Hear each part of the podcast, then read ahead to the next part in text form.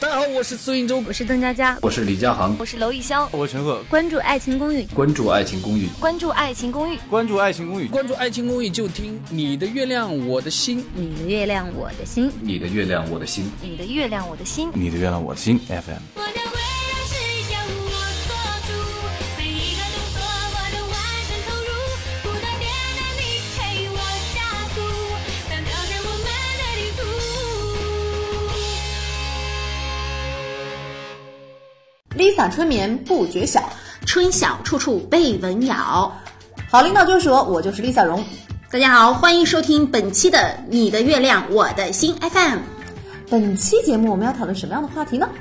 我觉得这个对于我这种职场嗯不算菜鸟，但是也不算很那个的人来说，是一个非常实用的话题。就是职场当中，如果遇到了猪一样的队友，该怎么办？呵，猪一样的队友那是比比皆是，你还能怎么办？除非你单打独斗啊！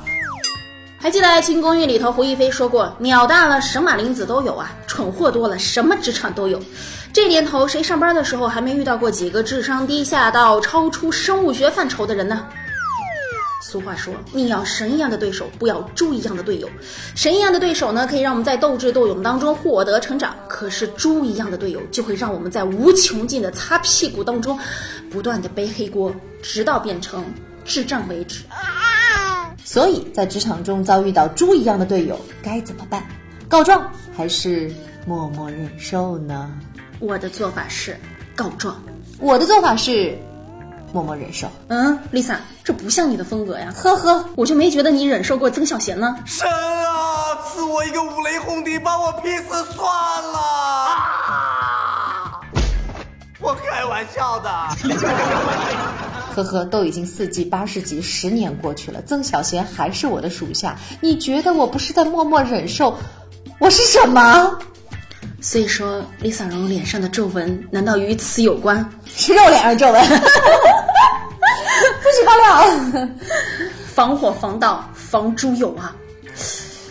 不过话说回来，今天你的观点倒让我非常意外，你为什么会选择告状呢？像你这样一个默默忍受的小白兔，你岂不是应该选择默默的吞下这颗苦果，然后自己去把问题解决吗？兔子急了还咬人呢。啊，我跟你说，我以前遇到过一个人，他真的是猪一样的队友。还记得我们的微信公众账号“你的月亮我的心 FM” 吗？嗯，这其中呢，我之前带了一个小朋友过来做这个编辑，你确定一定要用这么真实的事件、真实的名称、真实的公众号来讲这件事情，而不是虚拟一个杜撰一个吗？哎呀，好吧，我怂。 好，你继续说。因为真实才才能才才才能说明我内心的痛苦嘛。啊，大家都知道，之前我们不是搞了一个方言版《爱情公寓》吗？是，我就跟那个小编说啊，我就跟那个蠢货说呀，我说，咱们这个方言版的东西一定要绘声绘色，大家比较能够感受得到嘛。那咱们吕子乔不是有一段非常经典的肾宝广告吗？啊，是四川方言，这不就对非常的好吗？嗯我说四川人。哎，我说，那你就在公众号里头把这个嵌进去，嵌个音频。嗯，然后那个蠢货就跟我说，啊，是吗？那我是不是还要下个音频软件？我说对呀，如果没有的话，我给你一个安装包，你不嗯是会一点音频剪辑的嘛？啊，就这么定了。他说，嗯，好的。然后一整天过去了。他到了晚上七点多钟的时候，给我发来了这个推文的预览的一篇文章。我一看，没有音频呢，全篇全篇全部都是图文啊！我就说，不是说了不要图文吗？不是有音频，你为什么不用呢？嗯，他说，啊，那个吕小波的音频是要放进去的吗？我用我毕生的修养，我就跟他说：“我说，那不然呢？我早上在你旁边巴拉巴拉巴拉说半天，是给你唱催眠催眠曲的吗？”他说：“哦，啊，那好的，那我现在放进去吧。”我说：“好。”然后他又来了一句：“嗯，那你先等我一下。”我说：“干嘛？”他说：“我去下一个音频软件。” 我是不是要吐血？那结果是怎样的呢？结果他到了晚上十一点多钟才把那个弄好了发给我，嗯，用了四个小时，也就是说他一整天的时间全部都是无效作业，所以我们很关心这件事的结果。最终，你跟老板告状了吗？告了呀！我在例会上跟老板说了，我说老板，咱们这个项目呀，是不是《爱情公寓》这么火的一个 IP，不可以有蠢货掺杂在其中作为一个工作人员的？当时那蠢货在会上吗？在，我跟老板说，老板，其实呢，那个蠢货他不是不好，只是他真的不适合吃这一碗饭啊，对吧？你非要一个护士去画画，非要个哑巴去唱歌，这事不对，是不是？他可以在他擅长的领域发光发热，对吧？我们要合理的分配人力嘛。嗯，哎，那我就很纳闷儿，像刚才你说的这个，嗯，你的这个同事，呃，你跟老板告状以后，结果是怎样呢？他离开了你们的公司吗？啊，木有，老板当着那个小员工的面儿把我操了一顿。所以这状告的有什么劲儿吗？真是的，我当时有种打落了牙齿，和血一起吞下去的感觉。老板是怎么说的？ 老板说：“那是你不会带人呢、你看我说他，他就听吗？ 因为你是老板，我能说什么呢？”我当时内心想：“哇塞，还有这样的理论！”我我我其实很想跟老板说：“我说不是，老板，今天如果是我给他发工资，我去骂他，他也听啊。我说他真的是蠢货，他也会谢谢我呀。不过我觉得哈，就是这种啊、职场里的吐槽真的是处处有，什么时候都有。你遇到的这样一个，可是你的结果，你告状的结果已经表明了没有用啊，嗯，对不对？惨痛的。所以这种事情你也只能默默忍受啊，然后找机会反击啊。所以我觉得，在我的生活中也遇到过类似这样的猪队友，不知道是自己太优秀还是怎么着，感觉身边的人都是猪队友。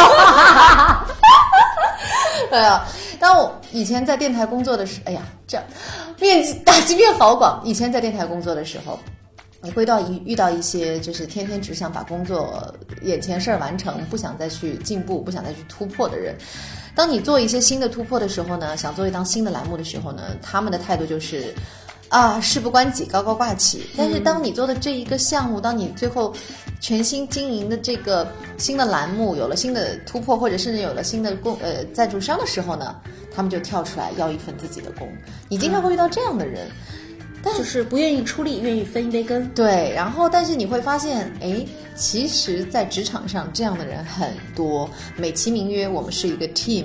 嗯，那如果说，当然了，每个 team 里面大家的分工都是有不一样的。总有这样一些人，就像他们有，就像红包群里面，总有一些人在里面只抢红包不发红包，是一个道理，你知道 吗？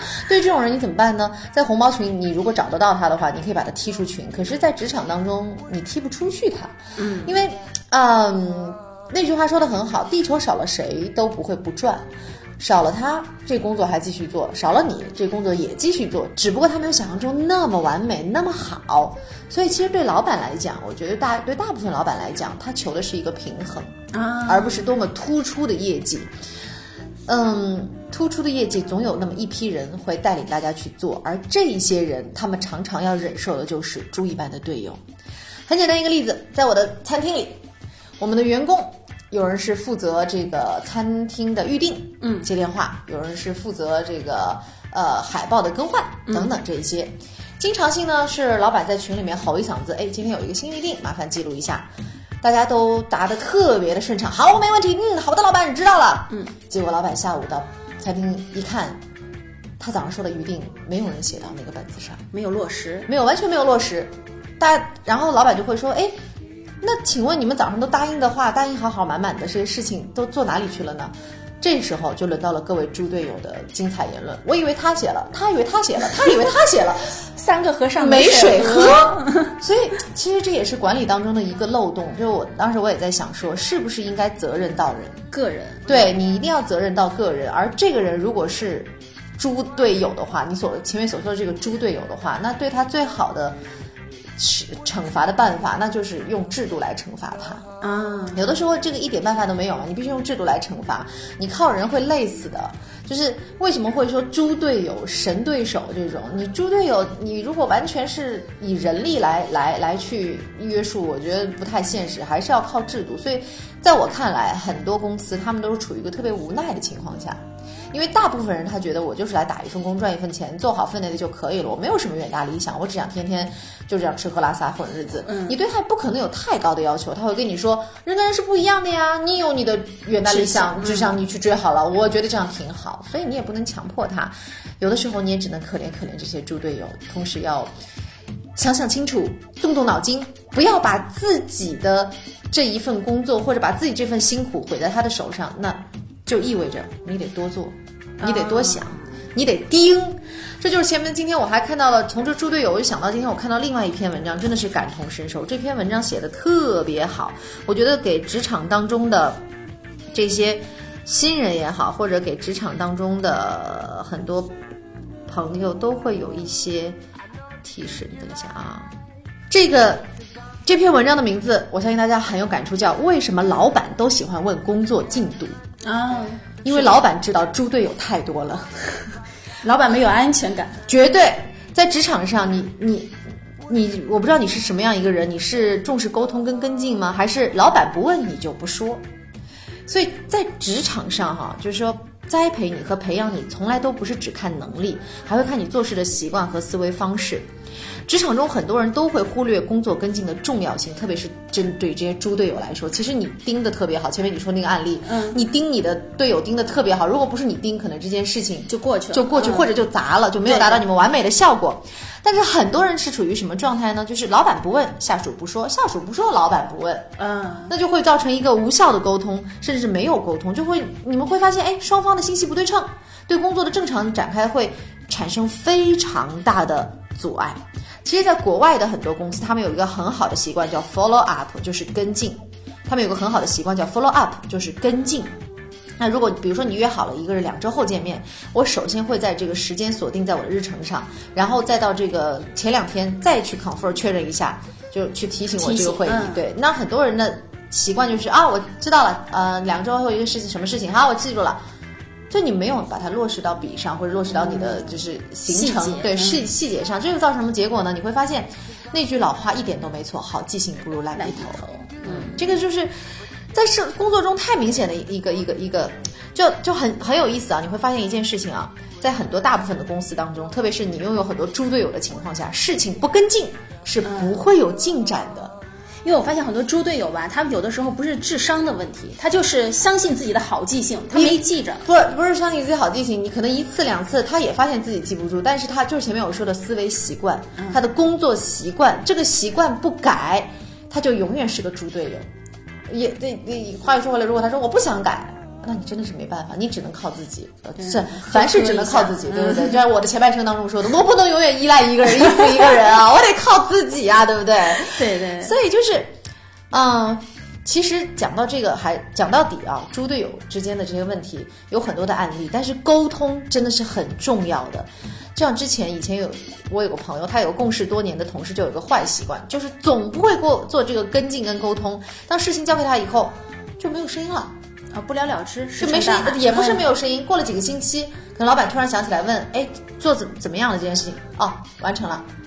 可是这个时候啊，你非但没有加分，心里已经减分了，啊，为什么？因为这件事情一直没有反馈啊。嗯，其实你的上司或者你的同事没有把这件事情放下，这件事情他会觉得自己还是有一份责任在那边，所以要扣分，你知道吗？哦，他就会一直自己会心里一直掂着这个事儿，就不太放心。对，领导英明，万岁万岁万万岁！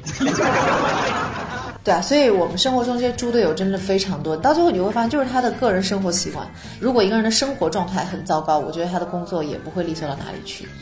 就是他拖沓是一种习惯，嗯被动的去做某些事情，他习惯了这样的一个。所以我觉得，在阅人无数的情况下，看到这样的猪队友，我已经习惯了。我真的会默默忍受，不然真的不会忍耐曾小贤四季八十集那么十年。嗯，那我要给自己立一个志向，等到有一天我也能到给别人发工资的时候，我遇到那些猪队友，我就可以让他该干嘛干嘛去。